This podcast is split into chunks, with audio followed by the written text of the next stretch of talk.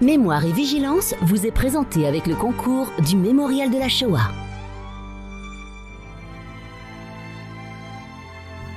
Mémoire et Vigilance, une émission de Claude Bocherberg. Chers amis, bonsoir. Avant de laisser la parole à mon invité ce soir, Arnaud Klarsfeld, pour un très beau livre, Âmes et animaux, journal publié chez Fayard, je voudrais vous faire part de quelques informations concernant les activités de la mémoire. Alors, à l'occasion de la première année de deuil de notre ami Milo Adener, rescapé d'Auschwitz, survivant de l'immeuble de la rue des Deux Ponts, qui nous a quittés le 4 mars dernier, le mémorial de la Shoah lui rend hommage à travers le film La communale au cœur, produit par l'association Mémoire d'images juives contemporaines, réalisé par mes soins avec le soutien amical d'André Chauman. À Paris, souvenons-nous, dans le Marais, plus de 500 enfants furent arrêtés et assassinés à Auschwitz, parmi lesquels 260 élèves de l'école de la rue des Hospitalières Saint-Gervais. Et dans ce film, les survivants reviennent dans la cour de l'école et évoquent la mémoire de leurs camarades tout en rendant hommage à leur directeur, Joseph Mignoret, juste parmi les nations. Le film est projeté euh, par le mémorial jusqu'à demain, inclus 11 mars. Pour ce faire, il suffit de cliquer sur le site du mémorial, donc mémorial de la Shoah tout attaché, euh. Voilà, je reviens à mon invité euh, ce soir, auquel je souhaite la bienvenue. Arnaud Klarsfeld, qui porte le même prénom que le père de Serge, est un personnage aux facettes multiples. Avocat, militant et j'ajouterais avocat redoutable des partis civils lors des procès Touvier et Papon. Il siège au Conseil d'État. Après avoir occupé des fonctions importantes comme médiateur auprès des sans-papiers, il peut s'enorgueillir de posséder une patte d'auteur. On ne compte plus ses articles dans des quotidiens de renom et une patte d'écrivain comme en témoignent ses ouvrages, et en particulier, je l'ai dit, Âmes et animaux, publiés récemment chez Fayard, où l'on découvre des strates littéraires croisant l'intime, l'histoire personnelle, mais aussi le fruit de bien des réflexions et des pensées, rythmées par autant de nouvelles, propices à éveiller le rêve et l'imaginaire. Alors, cher Arnaud, je dois te dire que j'ai été conquis par ton ouvrage, euh, qui révèle, comme je le disais à l'instant, un authentique talent d'écrivain. Parce que ton ouvrage se lit vraiment avec, euh, avec un intérêt hein, inouï et puis, euh, je dirais, une plume, quoi. Euh, alors, on en parlera, mais ta manière d'écrire, c'est un travail d'écriture et de réécriture ou ça se fait, je dirais, par jet? Comment, comment, tu, comment tu fais? J'ai toujours été littéraire plus que juriste. J'ai toujours aimé la littérature française, mais aussi internationale, russe, euh, américaine, euh, anglaise. Et pour le style de l'écriture, je pense qu'une écriture doit être euh, la plus essayer d'être ou alors il faut avoir je sais pas écrire comme une, personnalité écrire comme je sais pas moi Céline mais je trouve que même Céline l'écriture finalement quand elle est excessive à part peut-être pour Voyage au bout de la nuit le premier mais quand Mmh. Ça, finit par passer. À mon avis, l'écriture doit être la plus, la plus sobre possible et on doit essayer de faire passer à la fois une atmosphère et aussi euh, des réflexions. Oui. Euh, je crois que la littérature doit enrichir, elle ne doit pas simplement. c'est un point de vue, hein, je n'ai pas dit la littérature doit, mais je pense que pour quand je suis content de lire un livre, c'est quand le livre m'enrichit, me nourrit aussi de, de réflexion sur la vie. C'est-à-dire, j'en ressors avec une atmosphère, avec des personnages, mais aussi avec des leçons de vie. Et puis, oui, des connaissances. Mais est-ce que ça s'explique pas aussi, parce que tu viens de le dire à l'instant, parce qu'au fond, tu es au croisement de plusieurs langues, euh, ne serait-ce parce que tu les as apprises, et j'en veux pour preuve. Bon, il faut quand même rappeler comme avocat, tu as passé, je crois bien, le barreau de New York et même de, de, de Californie. Et de Californie. Donc ça veut dire que tu possèdes bien l'anglais. Oui, je parle anglais comme le français. J'ai grandi. J'ai euh, un peu de, quand j'étais petit, j'étais en Allemagne euh, avec Béat à l'école. Euh, j'ai habité en Israël, même si je parle pas l'hébreu très bien. Je connais le langage militaire, mais le langage littéraire beaucoup moins. Hum, voilà, bon, enfin, c'est bon. oui, c'est une, une personnalité. J'ai pas dit que c'est nécessairement de la grande littérature, mais je crois qu'à travers mon écriture, on voit passer une, personnalité. Oui, et alors, on rend hommage aussi à ta, à ta grand-mère paternelle, puisque Raïssa, euh, est-ce qu'elle t'a donné aussi, euh, je dirais, une transmission de langue russe? Raya lisait, oui, à la fois des romans policiers le soir, quand je dormais à, ses côtés, mais aussi des grands classiques, euh, des grands classiques russes. Euh, euh, de Dostoevsky, oui. Tourgueniev ou, ou, d'autres. Donc j'ai grandi aussi avec, avec la littérature russe que je trouve très riche. J'aime beaucoup, j'aime beaucoup Dostoevsky qui est, à qui ouais, qui illumine et qui est, ouais, qui est transcendant. Voilà. Oui. Et puis, euh, en même temps, il y, a, des analyses psychologiques qui sont fort intéressantes euh, dans cette littérature. Alors, revenons un petit peu à, ton ouvrage. Hein. Âme et animaux, d'abord, c'est un très beau titre. C'est un journal. Et tout commence euh, le, 16 mars dernier. Et je dirais que là, bon, l'idée qui te prend, c'est effectivement de rédiger un, journal. comment, comment ça, ça, ça a pris dans ton, dans ton esprit à ce moment-là? Est-ce que tu voyais le fait que le confinement allait te laisser un petit peu inactif, que tu avais besoin de créativité. Comment, comment ça s'est fait Oui, à la fois ça, euh, enfin, même si je fais des pompes chez moi, enfin, je peux pas faire des pompes toute la journée. Oui, et attends, je le dis pour les, les amis auditeurs, tu es le seul garçon que j'ai vu faire des, des pompes avec un seul bras. Ah ça, ça m'a toujours, ça m'a toujours vraiment ah impressionné. je, peux encore faire, euh, je peux encore faire 150 pompes d'un coup. Si, ah. avec un pari, si on met un pari, je peux encore faire 150 pompes d'un coup. Mais euh, bon, mes parents sont venus se confiner chez moi.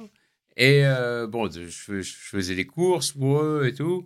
Mais euh, j'avais du travail pour le Conseil d'État, mais aussi j'avais le temps de pouvoir écrire. Tenir le journal, c'est une chose, mais bon, à moins qu'on ait une grande vie intérieure, au bout d'un moment, si on. Que quelqu'un qui ne fait pas grand-chose n'a pas grand-chose à écrire non plus. Oui. Euh, donc, j'ai voulu écrire chaque jour une histoire qui, avec euh, la relation entre l'homme, l'animal, et avec une sorte de, confinement comme toile de fond et la, volonté de s'échapper à ce confinement à travers ces histoires. Donc chaque jour, il y a une histoire sur la relation entre l'homme l'animal, avec un univers que j'ai connu, des personnages que j'ai connus, et on, voyage beaucoup. Et il y a beaucoup de toi dans les nouvelles aussi. il y a beaucoup de moi dans les nouvelles aussi. enfin, il y a beaucoup de moi. Oui, c'est dans, dans chaque personnage, il y a du moi, et oui. Pas, dans tous les personnages. Et puis en même temps, euh, on, se rend compte combien euh, certaines nouvelles euh, te donnent de la jubilation. Parce qu'en même temps, il y a une patte d'humour. Oui, moi je, je trouve qu'il faut mettre de l'humour dans la vie. C'est pas c'est aussi un truc personnel. C'est pas parce qu'on met de l'humour que c'est nécessairement bien. Hein. Oui. Mais j'ai un caractère à mettre un peu de dérision dans, dans, la vie. En tous les cas, quand je me penche sur, sur la vie, d'y mettre bon la tristesse, mais aussi un peu de de, dérision. Oui. En tous les cas, euh, bon, il y a évidemment la, cause animale. Et puis, et puis euh, en, fait, si on parle de, jubilation d'un côté, en réalité, on est quand même dans un contexte d'angoisse, dans la mesure où, en fait, eh bien évidemment, euh, ce qui te préoccupe, c'est l'état de tes parents, parce qu'en en fait, il y a, j'ai presque envie de dire que c'est un chant d'amour aussi envers Serge et, et Béate. Et puis, quelque chose qui te tient à cœur, c'est-à-dire qu'on joue sur les deux espaces euh, tes parents d'un côté, et puis euh, la cause animale, et on se rend compte que la cause animale, elle est vraiment existentielle pour toi. Je, je, ne sais elle pas. Fait, elle fait partie, je sais pas si on peut dire existentielle, mais elle fait partie de mon existence. oui, bah, j'aime, eh ben, c'est exactement ça. J'aime les animaux. J'ai été, euh, j'ai grandi avec l'amour des animaux. On m'a enseigné à aimer les animaux. Bon, donc ça fait partie de ma vie. Et je, bon, et je vois dans l'homme, dans l'animal, de l'humanité. Bon, ceux qui n'ont pas été élevés avec cet amour ne peuvent pas, ne peuvent pas comprendre. Euh, les gens peuvent aimer la chasse en étant très gentils, pour autant. Et c'est pas parce qu'on aime les animaux qu'on est nécessairement gentil. Loin, loin de là. Mais c'est euh, une éducation. Alors si on, on a, on vous a enseigné à aimer la chasse depuis l'âge le plus tendre, euh, si votre père vous a amené à la chasse, c'est évident que si on vous dit que la chasse c'est pas bien ou que il faut être moins cruel avec les animaux. On a, vous avez l'impression que c'est votre père qu'on insulte. Même chose pour celui qui aime les animaux, si on lui a enseigné, si son père lui a enseigné à aimer les animaux. C'est ça, c'est ça. Bon. Mais dans la famille Klarsfeld. Euh, dans la famille Klarsfeld, on, m'a enseigné à aimer et eh ben voilà, c'est ce que j'allais te dire. Vous, vous, avez euh, toujours été entouré d'animaux. Et tout, on a toujours été en. Chien et chat. Chien, chat, même un petit singe que Serge avait ramené du Brésil au moment de l'affaire Barbie. Euh... Mais c'est toi qui l'as gardé ce. Bah, J'avais 7 ans à l'époque. Ouais. alors, 6 ans euh, en Vous l'avez gardé combien de temps? On l'a gardé 3-4 ans. 3-4 ans. Et c'est Beate qui ramassait les crottes que... parce qu'il vivait en liberté. Il dormait dans une petite chape. Elle, dormait dans une petite chapka en fourrure en haut de la bibliothèque. Elle s'appelait euh, Katia. Alors donc euh, voilà, dans la, dans la quatrième de couverture, on, cible bien, je dirais, le tempo du, du, livre. Le 16 mars 2020, mes parents, Serge et Beate, sont venus se confiner chez moi. L'appartement est vaste et leur bureau est dans l'immeuble, ce qui leur permettait de travailler sans avoir à traverser Paris. Nous étions trois bipèdes et cinq quadrupèdes, trois chats et deux chiens. Il faut dire qu'aujourd'hui, il n'y a plus qu'il y a un chien qui, manque. Et un chien Rick que tu connaissais. Voilà. et là, je crois que ça a fait beaucoup de peine à vous trois. Et ça a fait beaucoup de peine à tout le monde, à Béate, et même à la petite chienne qui est restée derrière toute seule. Oui, oui. Alors, euh, euh, pourquoi décider alors d'écrire? Pour partager ses pensées, passer le temps en faisant disparaître l'angoisse de perdre ses parents en étant peut-être à la fois parricide et matricide si j'avais été contaminé avant le confinement. Alors moi, ce que j'ai aimé dans ton ouvrage, c'est qu'effectivement, euh, ta préoccupation, elle est constante, c'est évident. Et en même temps, elle est jalonnée, euh, je dirais, du quotidien dans la proximité de tes parents. On apprend plein de choses aussi, et euh, ce n'est jamais sans humour. Par exemple, le fait que Serge, eh bien, le soir, pour se détendre, il aime bien voir des films d'action. Oui, oui, j'aime bien voir des films d'action, donc il fallait que je trouve les films, les films d'action. Oui. Donc j'ai fait tout Netflix, tous les euh, pay-per-view pour lui trouver les films d'action qu'il n'avait pas encore vus. Parce qu'il en a vu beaucoup. Oui. Et alors. Euh, enfin, les films d'action aident à oublier un peu la vie aussi. Oui. Mais euh, c'est vrai que on apprend par exemple que bon, c'est vrai que les informations en tant que telles, ça ne l'intéresse pas trop. Il préfère par contre la lecture des quotidiens. les euh, informations à la télé, c'est quand elles sont angoissantes, il n'aime pas trop. Voilà, c'est ça, Et il aime bien lire les journaux. Voilà. On marque une petite pause. Retour dans l'émission Mémoire et Vigilance en compagnie d'Arnaud Klarsfeld pour son beau livre Âmes et Animaux, euh, journal publié euh, chez Fayard. Alors, je vais faire un, exercice comme ça, spontané, hein, pour montrer un petit peu le, l'écriture qui est la tienne, et je prends par exemple à n'importe quelle page, parce que moi je fais partie des gens, quand ils lisent un livre, je le lis avec un crayon pour, euh, pour, pour souligner. Hein. Euh, alors, par exemple, on est le lundi 23 mars, et tu, tu, tu parles de l'actualité au fond. Tu dis, le Conseil a demandé au gouvernement de préciser la portée de la dérogation du, au confinement pour raison de santé, de réexaminer le maintien de la dérogation pour déplacement bref à proximité du domicile, compte tenu des enjeux, etc. Et tu dis, je trouve cela raisonnable, on ne peut pas emmurer les gens chez eux. Est-ce que... Euh, alors, ma, ma, question, elle va être un petit peu euh, ambiguë. C'est qu'on a l'impression que d'un côté, c'est vrai que ce confinement, c'est une privation de liberté, mmh. mais en même temps, chez toi, c'est quand même un véritable bonheur parce que ça te permet eh bien, de, de travailler l'écriture. Oui, c'est un moment de.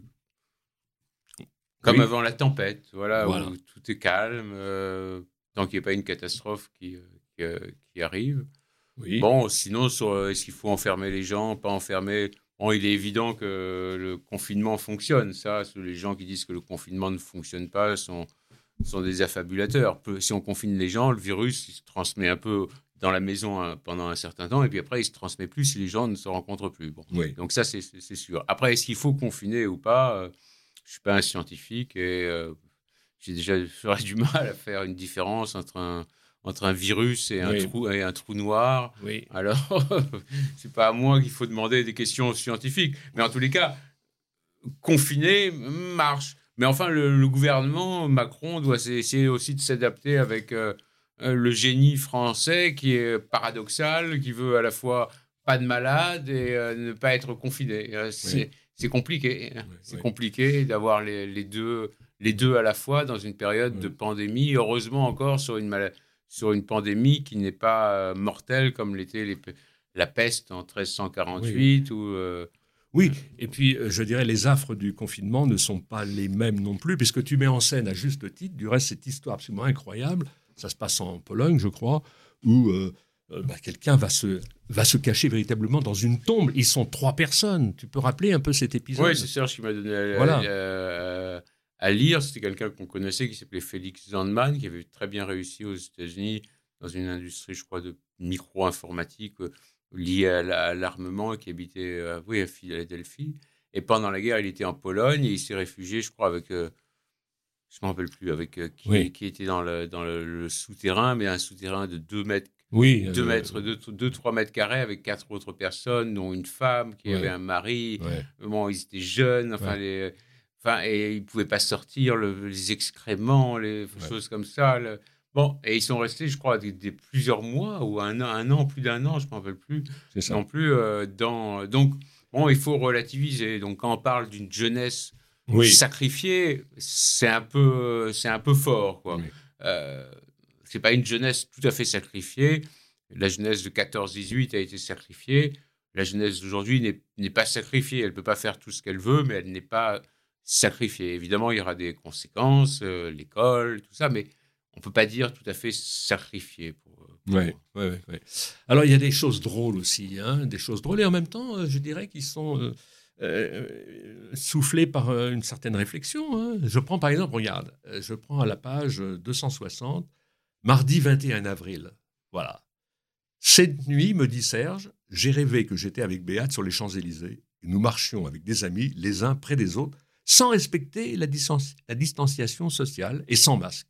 Et je me suis réveillé soudainement en me disant Mais que va dire Arnaud? Que va dire Arnaud? Comme quoi il suffit d'attendre assez longtemps et les parents redeviennent des enfants. Et euh, ce qu'on apprend effectivement, euh, je dirais, dans, la vie courante, c'est qu'à euh, un certain moment, il y a le phénomène de ce qu'on appelle la parentalisation. C'est-à-dire que les enfants deviennent un peu les protecteurs et presque les parents des, parents. c'est un peu ça. ce, qui est, ce qui est joli dans ton livre, c'est de voir, je veux dire, avec quel amour, avec quelle vigilance, avec quelle passion, je dirais, tu es près de tes parents et vraiment, pour ceux qui aiment tes parents, comme c'est mon cas, mm. eh bien, je dirais que ça tisse avec toi vraiment un lien de fraternité. Ah mais vraiment, non, mais je te le dis très sincèrement, parce que c'est ce qui m'a touché dans ton livre. C'est, comment dirais-je, cet amour que tu portes, mais avec ta patte d'écrivain, euh, je dirais, tu prends aussi de la distance pour ne pas tomber dans le larmoiement. Hmm. C'est ça qui me ah semble important. J'ai jamais été, là, voilà. jamais été larmoyant. Voilà, Au voilà. contraire, j'essaie toujours de mettre un peu d'humour. Oui. Et alors, en même temps, alors, on parle de tes parents, mais il y a aussi, euh, je dirais, euh, bon, bah, d'autres membres de la famille. Il y a effectivement, tu reviens aussi sur ta grand-mère, qui a beaucoup compté pour toi. Tu reviens sur Lida et, ses enfants. Que je viens d'avoir au téléphone. Que tu viens d'avoir au téléphone. qui habite à, euh, Sienne avec ses trois enfants, Marco, Luigi et Emma. Voilà, tout ça se fait par petites touches. Et puis, et puis euh, là où le livre est, vraiment palpitant, c'est qu'il est entrecoupé, encore une fois, de, nouvelles qui sont, euh, qui sont à la fois, je dirais quelquefois, avec un ton pathétique, mais avec, sans oublier l'humour. Je ah voudrais que tu reviennes, par exemple, nouvelles, Les nouvelles, elles sont drôles. Ah oui, je trouve qu'il y a des nouvelles drôles. J'ai pris du plaisir à Ah oui, oui. Par exemple, La Mouette. Pas, facile à écrire. La, Mouette. Je te jure que quand je lis La Mouette, qui, qui met en scène, je dirais, la Turquie avec Erdogan, eh bien, je te le dis franchement, ça m'arrive rarement, mais j'ai éclaté de rire. J'ai éclaté de rire. Est-ce que tu peux rappeler ça? Je m'en peux plus. Une mouette. Euh, Messi qui va déféquer sur le. Ah oui, bon, enfin, il faut le lire pour. Euh, mais enfin, chaque fois, j'essaye de trouver un, un, univers oui. Euh, que j'ai connu, euh, d'y mettre un animal, d'y mettre un peu de confinement, d'y mettre un esprit de liberté, et d'y mettre de, de, de l'humour et d'y mettre des sentiments. Voilà ce que j'ai essayé. Quoi. Oui. Et puis, et puis bon, il y a, y, a, y a aussi tout ce qui concerne un petit peu euh, je dirais, l'histoire de, de, la famille, mais des choses qu'on connaissait, mais avec, euh, je dirais, ton regard. Je voudrais quand même rendre hommage à, à tes grands-parents. Tu dis à un moment, Raya et Arnaud étaient cosmopolites, cultivés, parlaient plus de cinq langues, s'aimaient et n'avaient pas conscience du gigantesque drame qui commençait à se jouer et qui anéantirait tant de familles juives à travers l'Europe. En 1939, lorsque la guerre se déclencha, Arnaud s'engagea dans la Légion étrangère, son neveu sera tué à ses côtés d'un éclat d'obus, lui sera fait prisonnier après que les Allemands, ferrarissimes, auront rendu les honneurs militaires à son régiment, constitué paradoxalement d'une majorité de juifs. Combien de fois j'ai entendu Serge, ton père, parce qu'on se rendait euh, ensemble pratiquement euh, au moment où euh, les anciens, les, les, engagés volontaires anciens combattants juifs font leur cérémonie à Bagneux et qui rappelait effectivement le rôle qu'avait joué son propre père comme engagé volontaire et il rappelait aussi le fait que son neveu était mort à ses côtés. Mmh. Hein. Et... Enfin, peut-être il aurait dû partir aux États-Unis direct. Hein. Mmh. Ouais, ce que je veux dire? quand on se retourne, mmh. il l'a fait, mais il aurait peut-être dû, pas pour sa famille, partir aux États-Unis en amenant tout le monde et en essayant de faire fortune euh, là-bas. Et... Comme quoi, les bonnes actions ne sont pas toujours euh, récompensées. Mais enfin, bon, je dis ça, mais si, si ça avait été le cas, je ne serais pas là pour, pour le dire. En tous les cas, là, euh, dans cette page 135, avec des mots sobres, tu remets, je dirais, le tempo historique de la famille.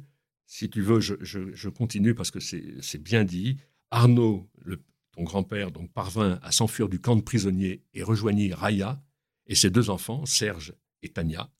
Et le 30 septembre 1943, à Nice, où il s'était réfugié pour fuir les persécutions anti-juives, Raya échappa par miracle, avec son fils Serge et sa fille Tania, aux gestapistes du capitaine SS Alois Brunner, pas mon grand-père, qui, pour sauver les siens cachés derrière une fine cloison de bois dans un placard, accueillit les Allemands, qui, dans l'appartement à côté, frappaient la jeune fille de la famille afin qu'elle dévoile où était caché son frère. Et en fait, Arnaud craignait que les nazis, furieux de ne trouver personne dans l'appartement, ne viennent à le fouiller et à trouver la cachette. Et tu rappelles qu'il fut déporté à Auschwitz par le convoi du 28 octobre 1943 et frappé à l'arrivée par le chef de bloc polonais, fait inouï jusqu'alors, il riposta, mais cela, au fond, lui, lui coûta la vie. Ah oui, il a été envoyé tout de suite dans un bataillon disciplinaire euh, où où on tenait euh, six semaines, il a tenu six mois et il est mort. Oui, Donc, euh, il aurait peut-être mieux fait de, d'encaisser l'atteinte à sa dignité et de pouvoir peut-être revenir vers, ses, vers sa famille. Ah, c'est des questions qui sont des questions philosophiques. Est-ce qu'il vaut mieux s'opposer, garder sa dignité ou alors courber la tête et, et, euh, et, survivre hein? Combien de juifs n'ont pas voulu se convertir et sont morts dans le le bûcher, enfin les juifs ou les. Euh, ou les Comment s'appelle? J'ai vu un reportage sur euh, les albiégeois mmh. ou, les, ou les païens qui ne voulaient pas se convertir. Enfin, quand on a des convictions, parfois, on les. Mmh. Bah, ils nous font passer l'arme à gauche. Mmh. Hein, et euh, en, espérant encore qu'il y ait un paradis, hein, parce que peut-être qu'il n'y a pas de paradis. Alors, j'ai pas de réponse à toutes ces questions, vraiment. Et alors, tu reviens un petit peu sur, je dirais, l'intimité familiale, hein, à travers quelques mots comme ça. À l'époque, nous habitions à quatre, dans un, deux pièces de l'avenue de Versailles. Serge et Béat dormaient dans une pièce, je dormais dans l'autre, sur le divan, à côté du lit de Raya, la grand-mère, donc. Et alors, tu nous apprends, c'est là aussi, c'est quelque chose qui est, euh, qui est attendrissant. Euh, je vais souvent la voir au cimetière Montparnasse où elle repose, non loin de la coupole, à l'inauguration de laquelle elle s'était rendue en 1929 je dépose des fleurs, lui parle un peu en russe et quémande quelques interventions divines. Ah, alors ça, c'est une facette qu'on ne connaît pas de toi. D'ailleurs, il faudrait euh, que j'y aille parce que j'ai pas mal d'interventions à demander en ce moment. Ouais, ouais. Euh, alors, je, voudrais me, livrer un petit exercice avec toi, mais alors, à condition que tu acceptes. Parce que, voilà, il y a la patte de l'écrivain, voilà. Mais je voudrais, si tu acceptais, que tu prennes le livre à n'importe quelle page et que tu lises euh, quelques extraits de, ton ouvrage pour voir un petit peu, pour voir un petit peu comment, comment j'entends ton oralité. Voilà. C'est une, une, nouvelle que j'ai écrite sur un. Comment j'ai. J'ai vu un reportage sur la 5 qui s'appelait Les routes de l'impossible. Oui. Et ça se passait au Tadjikistan. Alors j'en ai, fait une histoire où il y a un Tadjik, un Tadjik qui amène, qui doit amener une oie qui doit se faire égorger un, un, comment s'appelle, un, un, mariage dans un petit village en, perché en haut d'une route qui est difficile, qui est très difficile d'accès. Bon alors, la, nouvelle commence comme la nouvelle s'appelle le Tadjik. Là-dedans, le camion est loi de sacrifice. Omar était Tadjik, il était beau garçon, longiligne, les épaules larges, les cheveux noirs, une fossette sur le menton, deux autres sur les joues, des yeux noisettes qui inspiraient la confiance et un sourire éclatant dont il était fier. Mais Omar ne souriait plus depuis quelques mois, même quand une jeune femme passait devant son vieux camion allemand des années 70 et lui lançait un regard. Omar gardait les lèvres pincées. Tout juste faisait-il un signe de tête. Il y a quelques mois, il avait croqué avec trop de confiance et d'appétit dans un shish kebab acheté à un vendeur ambulant de douze chambres, la capitale du Tadjikistan, qui contenait un morceau de métal. Sa canine s'était brisée net. Il était allé chez le dentiste qu'il avait arraché et avait tous infecté une autre dent. Bon, ça continue sur le fait qu'il a besoin mais de... je voulais écouter ton rythme. Voilà. Voilà. Euh, bon. en tous les cas, euh, voilà, la, jubilation à Malka, c'est la chatte que j'ai ramenée de Jérusalem. Quand j'étais à l'armée là-bas, j'ai trouvé une petite chatte noire. Je ne sais pas si elle est euh, palestinienne ou si elle est juive, mais en tous les cas, on s'aime beaucoup. Et là, je mets à Malka allongée à mes côtés avant de nous endormir. Tu aimes bien être à côté de moi Miaou. On se connaît depuis longtemps Miaou. On ne s'est jamais disputé Miaou. Et on s'est toujours aimé Miaou. Et on s'aimera toujours Miaou. Et tant d'amour peut-il exister sans qu'il en reste un jour une trace quelque part? La question devient un peu trop philosophique, même pour Malka. Et c'est vrai qu'on peut se demander quand on aime vraiment quelqu'un. Voilà un petit peu pour les amis quand qui nous Quand on aime vraiment quelqu'un, tout cet amour qui va, que ce soit vers un chat ou vers ses parents ou vers euh, l'être aimé, est-ce que tout cet amour peut exister à un moment, et puis après, quand on est mort, tout disparaître. C'est tellement, c'est, ça fait mal au ventre même de, de savoir que qu'il y a un sentiment qui existe, qui est très fort, et puis après, quand on disparaît, est-ce qu'il reste quelque part hmm. Oui. Et bon, la proximité des animaux, on sent en même temps que c'est effectivement quelque chose qui, qui, qui t'aide aussi beaucoup, je dirais, euh, sur le plan de la sérénité, c'est évident, c'est très calmant pour toi. Mm. Alors, je recommande effectivement euh, Âmes et Animaux, journal chez Fayard. C'est vraiment, euh, on peut dire, un journal qui, en fait, présente plusieurs strates, encore une fois, et où on découvre, je dirais, à la fois l'intimité, et puis les nouvelles, et puis, et puis évidemment, ce qui, euh, ce qui se passe, euh, je dirais, au niveau du, du, quotidien entre les uns et les autres. Je voudrais revenir, si tu permets, euh, au fait que dans, on peut dire cette année, quoi, 2021, on va commémorer, on peut dire, le, l'affaire Papon, quoi. L'affaire Papon qui a commencé en 1981. Je voudrais quand même rappeler que ça a été publié par l'association des, des, fils et filles des déportés juifs de France de, de, Serge Klarsfeld, euh, donc chronique de, l'affaire Papon, qui est un, ouvrage vraiment euh, d'une grande densité historique, parce que en fait, ça, a été, je dirais, la reprise de tous les bulletins pratiquement de ce qui avait été fait à partir de 1981 pour suivre toute l'affaire. Je voudrais quand même te, rappeler, mais tu le sais, que ton père, Serge, euh, vient, on peut dire, pratiquement chaque mois dans cette émission et euh, pendant des décennies, je lui posais toujours la même question Où en est-on, Serge? Et il me répondait toujours avec optimisme On finira par y arriver. Et on a fini par y arriver, à telle enseigne, et ça, ce sont des souvenirs qui sont encore très frais à ma mémoire, c'est que quand on se portait, nous, les fils et filles, euh, donc à, à Bordeaux, autour du palais de justice, pour soutenir l'action des fils et filles, et que toi, tu étais le représentant des partis civils, je l'ai vu de mes propres yeux, Razak, comme on dit, c'est que le seul, le seul qui avait, qui, au, fond, euh, donnait un peu de frayeur à Papon, c'était toi. Et ça se voyait, je dirais, sur le visage de Papon. Le visage de Papon. Est-ce que les souvenirs sont encore vifs de cette bataille que tu as menée? Et, et je, je, rappellerai que avec, avec ton père, vous réclamiez dix années de prison, hein, euh, alors que les autres avocats réclamaient la, réclusion à perpétuité. Et que, en fin de compte, eh ben, vous avez eu gain de cause. Rappelle-nous tout ça. Est-ce que les souvenirs sont vifs? Pas trop, parce que j'y pense pas souvent, mais euh, en tous les cas, sur la problématique, oui, ils sentaient que le danger venait de nous, parce que nous étions ceux qui étaient raisonnables, alors que les autres avocats des partis civils étaient à la fois dans l'emphase et dans une forme d'extrémisme quant, quant à la peine demandée. Il demandait la perpétuité alors que Papon était secrétaire général euh, dans une, en zone occupée, euh, qu'il n'avait pas montré de zèle antisémite, qu'il n'était pas Barbie, qu'il n'était pas tout, euh, tout vieux, qui avait pris l'initiative seul, il avait agi sur les ordres de son gouvernement. Donc il était un rouage, un rouage essentiel, mais pas un rouage d'une importance considérable. Enfin, ici, d'une importance considérable pour que ça se déroule, mais il n'était pas en, haut de, le maillon vraiment très, très euh, le, plus, le plus important. Il était un secrétaire général dans une, euh, dans une préfecture régionale, et il y en avait un certain nombre en France. Et les, les, autres préfets n'avaient pas été euh, inquiétés. Hmm. Bon, donc il était je ne vais pas dire un bouc émissaire, mais il était, il était celui qui était là à la fin. Quoi. Euh, les autres n'avaient pas été jugés, qui avaient des fonctions qui étaient plus, plus élevées.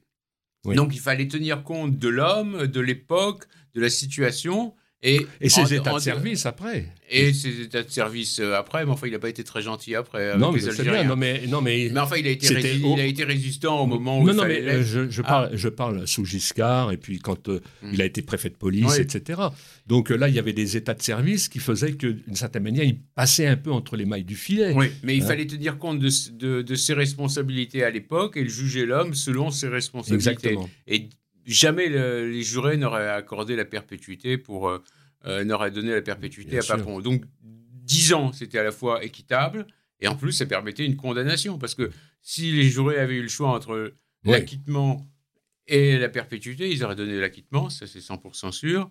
Et si Papon avait été acquitté, ça aurait signifié que tous ceux qui avaient été, qui avaient été arrêtés, à qui avaient arrêté les Juifs comme Papon, c'est-à-dire l'administration française dans son ensemble, avaient, euh, avaient les mains propres en gros. Parce que bon, s'il est acquitté, ça veut dire qu'il mérite. Ça, ça, Donc, heureusement qu'on était là pour demander 10 ans. C'est ça.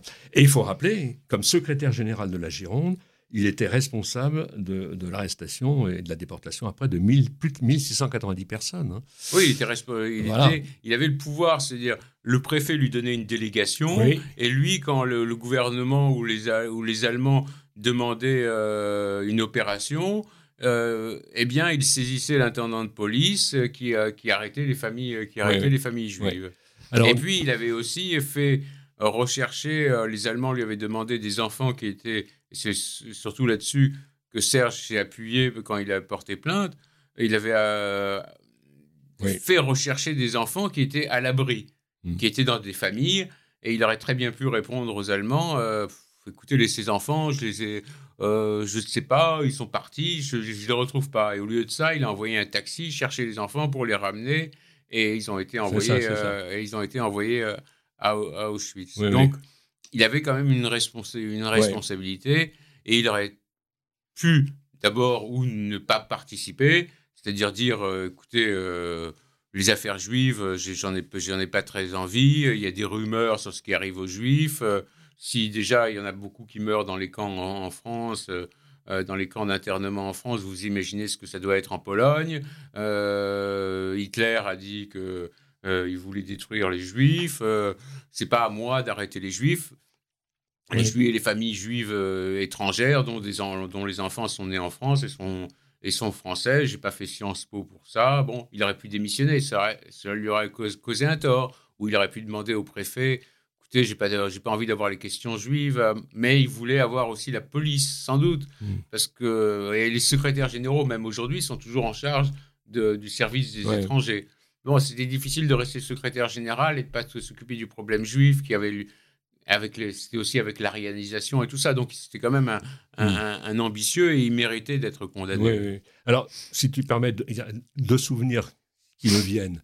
D'abord, il faut se souvenir que euh, Papon, euh, dès qu'un dossier sortait dans la presse, et en particulier il y avait eu des dossiers comme ça dans Libération, eh bien il se retournait contre les journalistes et en fait ils étaient euh, en quelque sorte assignés devant le tribunal pour diffamation. C'est pas simplement les journalistes, c'est-à-dire il a porté plainte contre les familles juives qui avaient oui, en plus, porté, en plus, en plus. porté partie civile contre lui. Et Serge a dû accompagner ces, familles devant le juge d'instruction pour déposer parce qu'elles avaient été il y avait une plainte à leur rencontre pour dénonciation calomnieuse. Et alors, figure-toi que Serge m'avait envoyé, parce qu'il y avait une, il y avait donc une, une séance qui se faisait au bureau, au cabinet de Maître Varro, donc son, avocat, et ce jour-là où Papon se, disait aussi innocent que le, capitaine Dreyfus. Et j'avais le dossier à ce moment-là de, euh, qui avait été établi par, par Serge. Et là, je me rends compte sur place que euh, y a Papon en face de moi, comme ça. Sur sa gauche, il y a Maître Varon. Et à sa droite, le général de Boissieu, qui était le gendre du général de Gaulle et qui était à la tête d'un comité de défense de, de, Maurice Papon. Et là, à ce moment-là, euh, quand euh, il dit qu'il est aussi innocent que les capitaines Dreyfus, je me souviens lui brandir sous le museau, on peut dire, le fait qu'il y a cinq pauvres juifs qui s'étaient évadés du camp de Mérignac. Papon avait fait donner la gendarmerie et euh, ces, hommes avaient été repris de Mérignac, Drancy, Drancy, Auschwitz. Et je me souviens à ce moment-là, je revois encore le visage de Papon me dit et dire avec l'avocat à côté, vous êtes un provocateur envoyé par Serge Klarsfeld, ce qui était parfaitement vrai. Hmm. Euh, non, mais c'est une anecdote incroyable. Quoi. Alors, euh, bon, dans cet ouvrage, je dis à la fin, puisque en fait, euh, eh bien, ça se termine bien, ça y est, Papon, enfin, va commencer à purger sa peine. Et d'un seul coup, c'est comme si nous sortions d'une maladie pernicieuse, un mal étrange, qui pendant 18 longues années nous aura collé à la peau jusqu'à nous faire perdre le sommeil parfois, tant ce mal était nourri d'indignation, de colère et même d'écœurement. Et je dois dire que je t'ai en face de moi, je te le dis en te regardant bien droit dans les yeux, eh bien, euh, tu as été formidable à ce moment-là pour défendre les partis civils. Et tu l'as fait avec beaucoup de panache, beaucoup de dignité.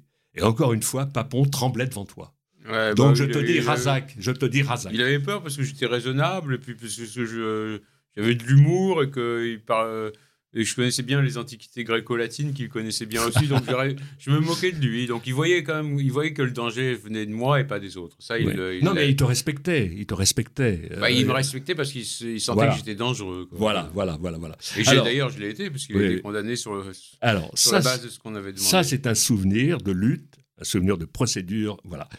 Rappelons aussi Touvier, parce que Touvier, tu étais présent aussi. Et je me souviens au tribunal de, Versailles.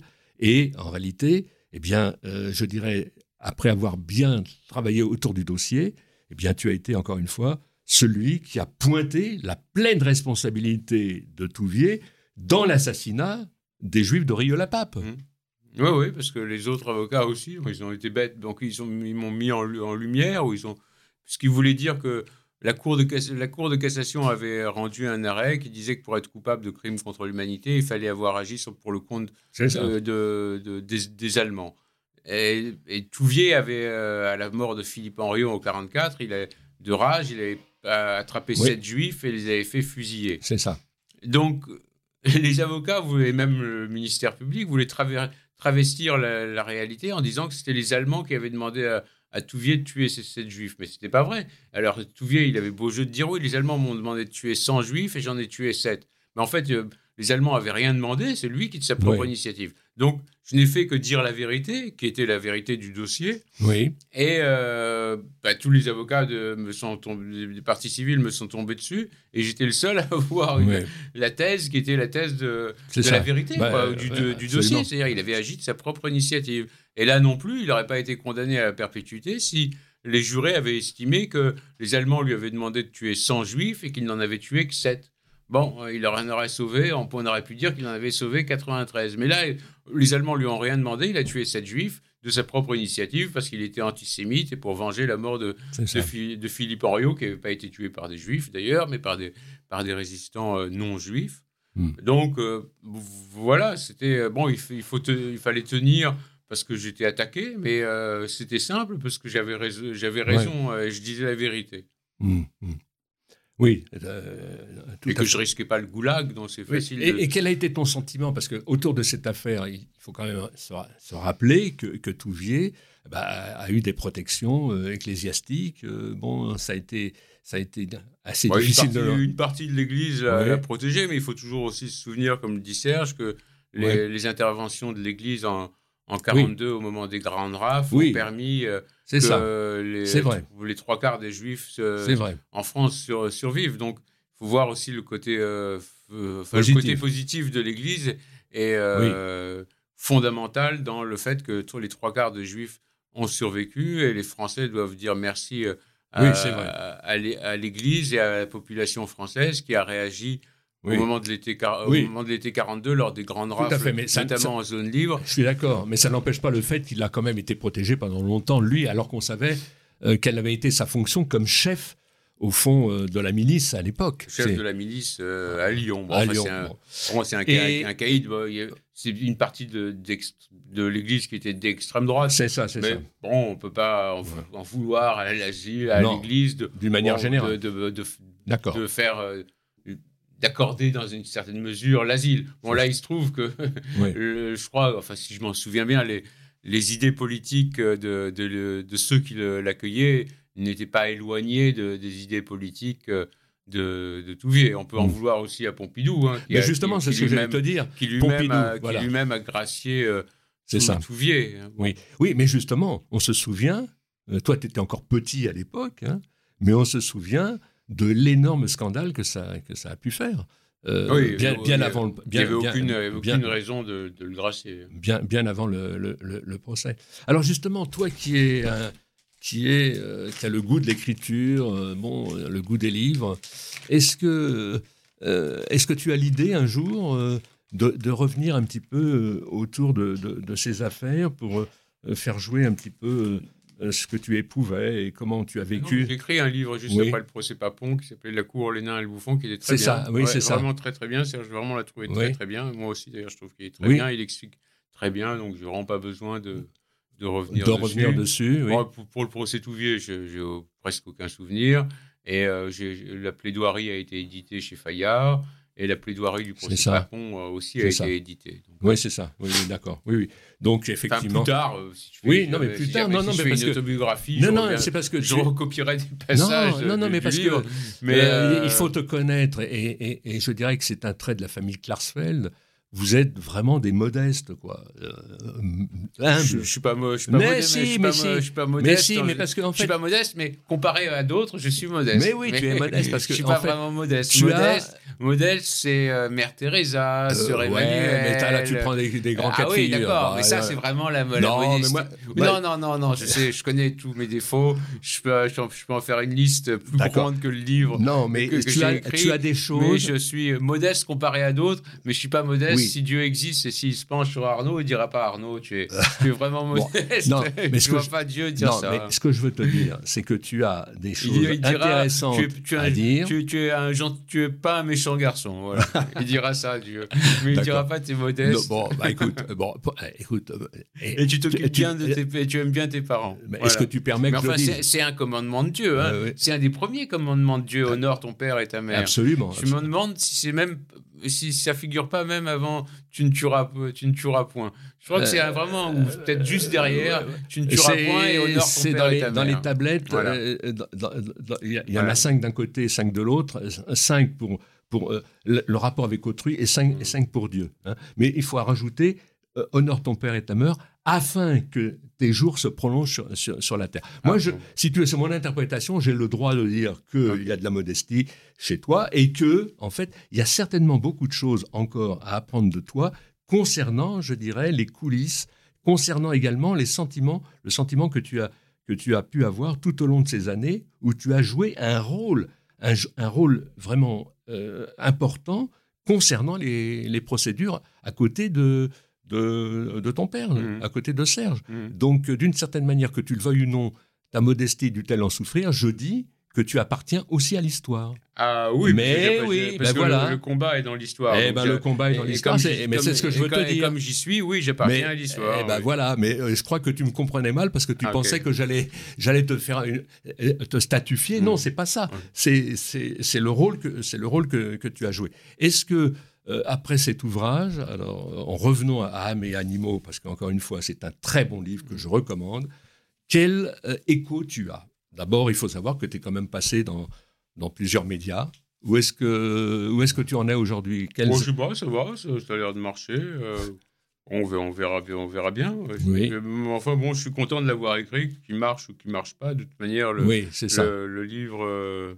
Euh, et alors, attends, attends, une, question. Le livre restera puisqu'il est original. Il y a des histoires sur les animaux, oui. sur la cause animale, qui sera une des grandes causes du, euh, du, XXe siècle.